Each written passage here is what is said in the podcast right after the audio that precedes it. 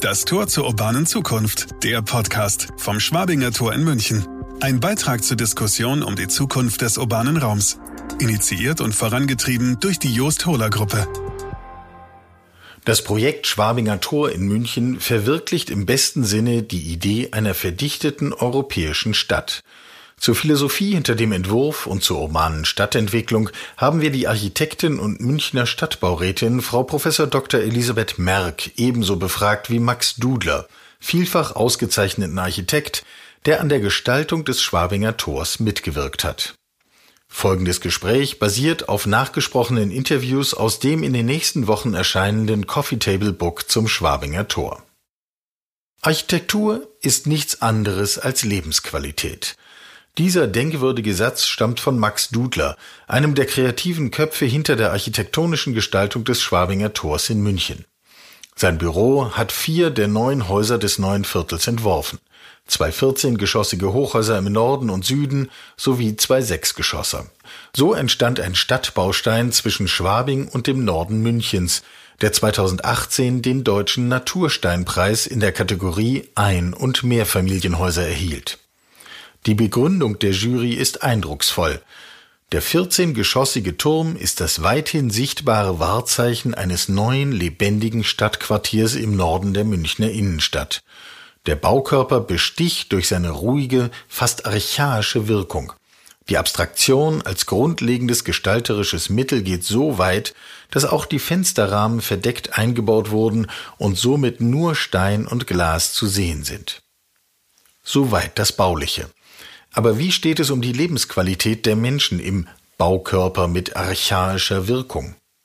Zur Philosophie hinter dem Entwurf und zur urbanen Stadtentwicklung haben wir die Architektin und Münchner Stadtbaurätin Frau Prof. Dr. Elisabeth Merck ebenso befragt wie Max Dudler, den vielfach ausgezeichneten Gestalter.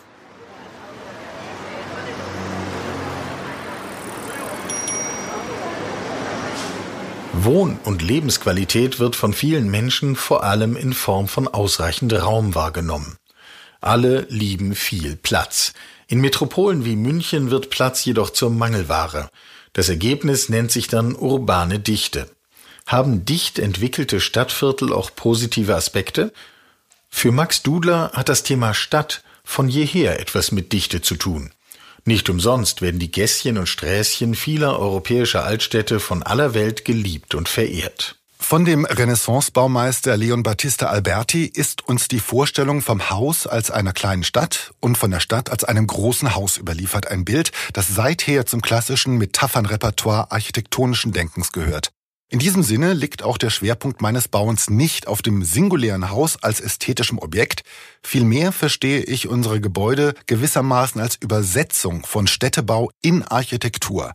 Dabei ist der Ort unser Ausgangspunkt. Der Ort ist der Ausgangspunkt allen Bauens und zwar als räumliches In Beziehung setzen, als dialektische Auseinandersetzung zwischen Haus und Stadt, zwischen Urbanität und Landschaft, zwischen öffentlichem und privatem Raum. Das Verhältnis dieser Qualitäten spiegelt zugleich das Verhältnis der Menschen untereinander wider und in diesem Sinne ist Architektur eminent politisch. Im Sommer fallen für gewöhnlich Heerscharen an Touristen in die Innenstädte Europas ein. Sie strömen durch Gassen, Straßen und Plätze, bewundern die berühmten Monumente und jeder Einzelne darf sich selbst unwillkürlich als Teil dieser begehrenswerten Lebendigkeit namens Urbanität erleben. Die Kernstädte sind zu einer Art Fetisch geworden. Auf eine im Grunde geringe Fläche konzentriert sich unsere ganze Aufmerksamkeit. Wir Architekten müssen uns fragen lassen, warum das so ist. Die Gründe für diese Verengung der Perspektive sind nicht nur in der Ökonomie oder einer vermeintlich beschränkten Auffassung des Publikums zu suchen, denn der Erfolg und das Funktionieren eines städtischen Raumes hängt direkt mit seinen architektonisch-städtebaulichen Qualitäten zusammen. Es liegt vor allem an der Gestaltung der Straßen, Gassen und Plätze, ob und wie dieser urbane Raum von den Menschen angenommen wird. Auch Elisabeth Merck betont das Viertel also das Stadtquartier, als traditionelle gewachsene Heimat, in der Menschen sich wohlfühlen. Lebenswelten verändern sich heute noch viel schneller als im vergangenen Jahrhundert. Rigide Formen schaffen es nicht, dem Raum Flexibilität zu geben. Insofern ist es unsere Philosophie, einen Fokus auf die Stadtentwicklung und auf starke Quartierzusammenhänge zu setzen. Das Quartier entspricht einer Größenordnung, die der Mensch noch direkt erleben kann. Er kann Einfluss nehmen und teilhaben, sei es über Initiativen, Verbände und Vereine, über den Bezirksausschuss oder Bürgerinitiative. Der Mensch ist von seiner psychologischen und emotionalen Grundverfassung ein Wesen, das einen Ortsbezug braucht. Je charakteristischer und klarer diese Eigenidentität des Ortes definiert werden kann, umso wohler fühlt man sich. Der Mensch braucht etwas, in dem er sich wiederfindet. Und dies gilt nicht nur für die, die schon immer hier waren und ihr altes München bewahren möchten, dies gilt genauso für die Menschen, die zuziehen oder temporärer hier leben. Ohne emotionalen Anknüpfungspunkt funktioniert Stadt nicht. Geht es um die Frage, wie die Stadt von morgen aussehen soll, widersprechen sich die Empfehlungen der Experten. Während die einen das alles muss anders werden einer verlängerten Moderne weiterträumen, verlieren wieder andere sich im Gestern und sagen, früher einmal war alles besser. Elisabeth Merck will den Sprung in die Zukunft wagen. Für die Stadt München waren die Bilder, die in den 1970er Jahren zu den Olympischen Spielen erschaffen wurden, extrem lässig. Deshalb konnten sie auch bis heute tragen. Ich bin sehr denkmalpflegeaffin, aber wir können nicht auf ewig mit den alten Bildern arbeiten. München kann sich aber nicht nur auf dem FC Bayern, dem Oktoberfest, Brezen und Bier ausruhen. Dazu sind wir viel zu gut. Nun müssen wir einen Sprung wagen und neue Bilder und Ideale für die nächsten 50 Jahre suchen. Die Themen der kommenden Jahresausstellung lauten mobil, sozial, digital. Damit bilden sie derzeitige Trends ab. Das nachhaltige und klimaneutrale Bauen wird natürlich auch noch viel relevanter werden als bisher. In München ist, wie in vielen anderen Städten auch, Wachstum ein wichtiges Thema. Es stellt sich die Frage, wie wir mit den Stadträndern umgehen. Das Entwicklungsgebiet an der Leopoldstraße hat dazu beigetragen, ein neues Bild von Innenstadt außerhalb der Altstadt zu kreieren. Die Stadt wächst in Ringen. Noch vor kurzem hat in den Köpfen der Münchner die empfundene Innenstadt bei der Münchner Freiheit aufgehört und der Stadtrand begonnen. Durch das Quartier Schwabinger Tor wurde ein neues Bild geschaffen. Das Areal wird nun als beste Innenstadtlage empfunden. Geschichte ist wunderbar, muss aber in die Gegenwart transportiert und dort neu interpretiert werden ist der Standpunkt von Max Dudler. Es ist wichtig, heute wieder an die Geschichte anzuknüpfen. Doch nicht im Sinne eines Schwärmens für eine vermeintlich glorreiche Vergangenheit und schon gar nicht als minderbegabter Kopist.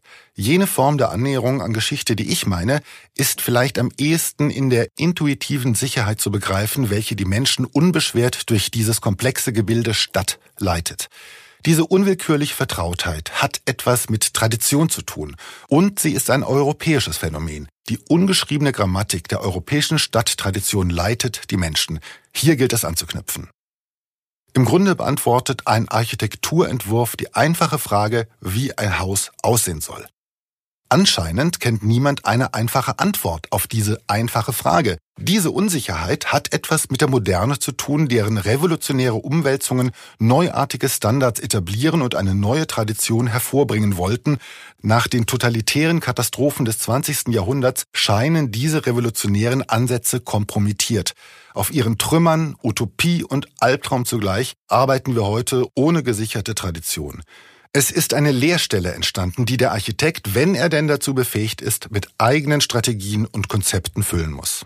In dieser Situation kann sich ein sinnvoller Ausdruck unserer Zeit nur einstellen, wenn wir unser Bauen wieder in ein Verhältnis zur Geschichte setzen, nicht in einem sentimentalen Sinne, sondern schöpferisch. Denn in der architektonischen Arbeit wird die Geschichte aktiv und lebendig. Seit Tausenden von Jahren baut der Mensch und mit jedem Bau kommen neue Vorstellungen, Erfahrungen, Ideen und Bilder hinzu. Wir transformieren die Geschichte in die Gegenwart und machen sie in der Sprache und den Mitteln unserer Zeit wirksam. Wir suchen ein Neues, das ohne das Alte nicht denkbar und möglich wäre. Max Dudler versucht, einen in der Geschichte geborgenen Vorrat an Ideen, Wissen und Erfahrungen für die Zukunft zu erschließen. Wie also kann das Weiterbauen der europäischen Stadt aussehen? Sicher nicht durch Zersiedlung der Landschaft, sicher nicht durch immer neue Trabantenstädte an den Rändern der Metropolen, sicher nicht durch Billigbau. Ich glaube, wir müssen im Gegenteil dichter bauen, urbaner bauen, Qualität bauen. Statt Siedlungen, die dem Prinzip der Repetition folgen, benötigen wir lebendige Stadtquartiere mit öffentlichen Räumen und klar definierten Orientierungspunkten. Architektur lebt von ihrem Gegenüber, einem Gegenüber, an dem man sich orientiert, das vielleicht auch irritiert, auf das es zu reagieren gilt. Verdichtung nach innen, das muss unser Ziel sein. Dichte bezeichnet für mich in diesem Sinne jedoch nicht bloß das Verhältnis einer Menge zu einer Volumeneinheit. Verdichtung nach innen ist zunächst ein urbanistisches Konzept zur Bewältigung von Wachstum. Aber es handelt weniger von Enge und Mangel als von Vielschichtigkeit, von Durchmischung, von Komplexität und dem Zusammentreffen von Gegensätzen auf kompaktem Raum. Aus dieser Perspektive wird Dichte zu einer Metapher für das Städtische schlechthin. Denn Stadtkultur ist immer eine Kultur der Dichte. Stadtbaurätin Merck denkt beim Weiterbauen europäischer Städte auch an Mobilitätslösungen oder die klimagerechte Stadtgestaltung und damit an Themen, die sich einfacher in größeren Einheiten planen lassen als in Einzelhäusern. Auch für sie liegt die Zukunft eher im großen Wurf als im Klein-Klein hinter dem individuellen Gartenzaun. Die offiziellen Schlagworte für München lauten kompakt, urban, grün. Und das stimmt auch mit meinen Bildern überein. Im Zuge der Hochhausstudie konnte ich in letzter Zeit oft einen Blick von oben auf München werfen. Die Stadt besteht aus einem sehr fein austarierten System von durchaus sehr dichter Bebauung, aber auch sehr gut gestalteten Freiflächen. Das gilt es weiterzuentwickeln und auch im Zuge der Nachverdichtung als Qualität zu erhalten.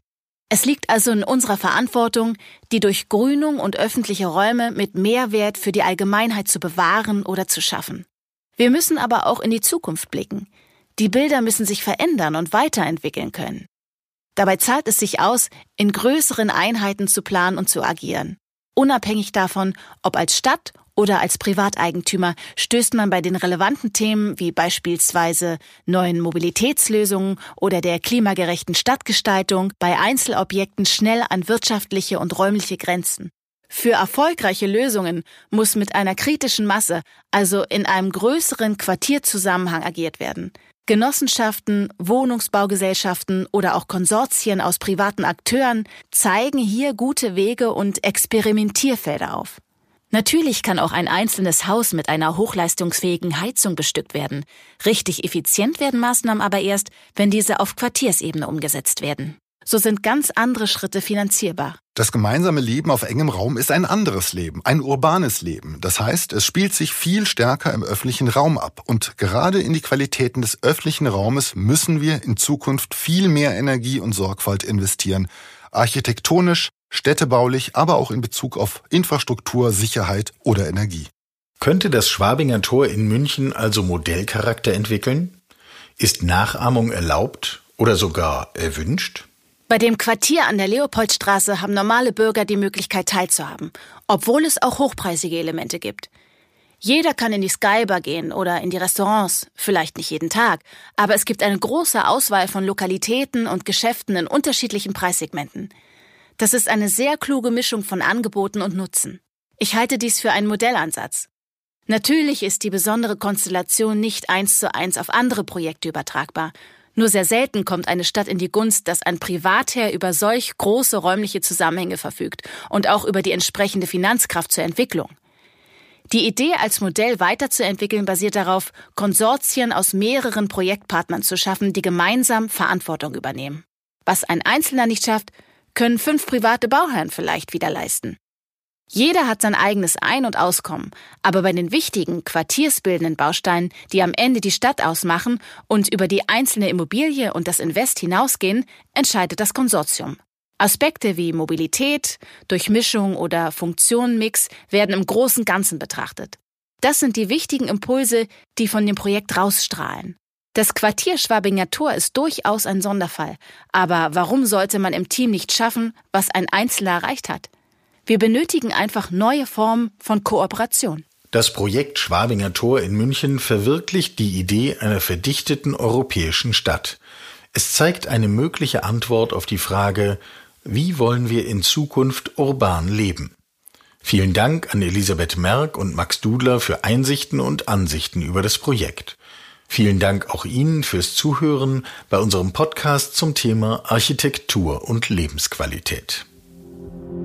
Sie hörten das Tor zur urbanen Zukunft, der Podcast vom Schwabinger Tor in München. Ein Beitrag zur Diskussion um die Zukunft des urbanen Raums.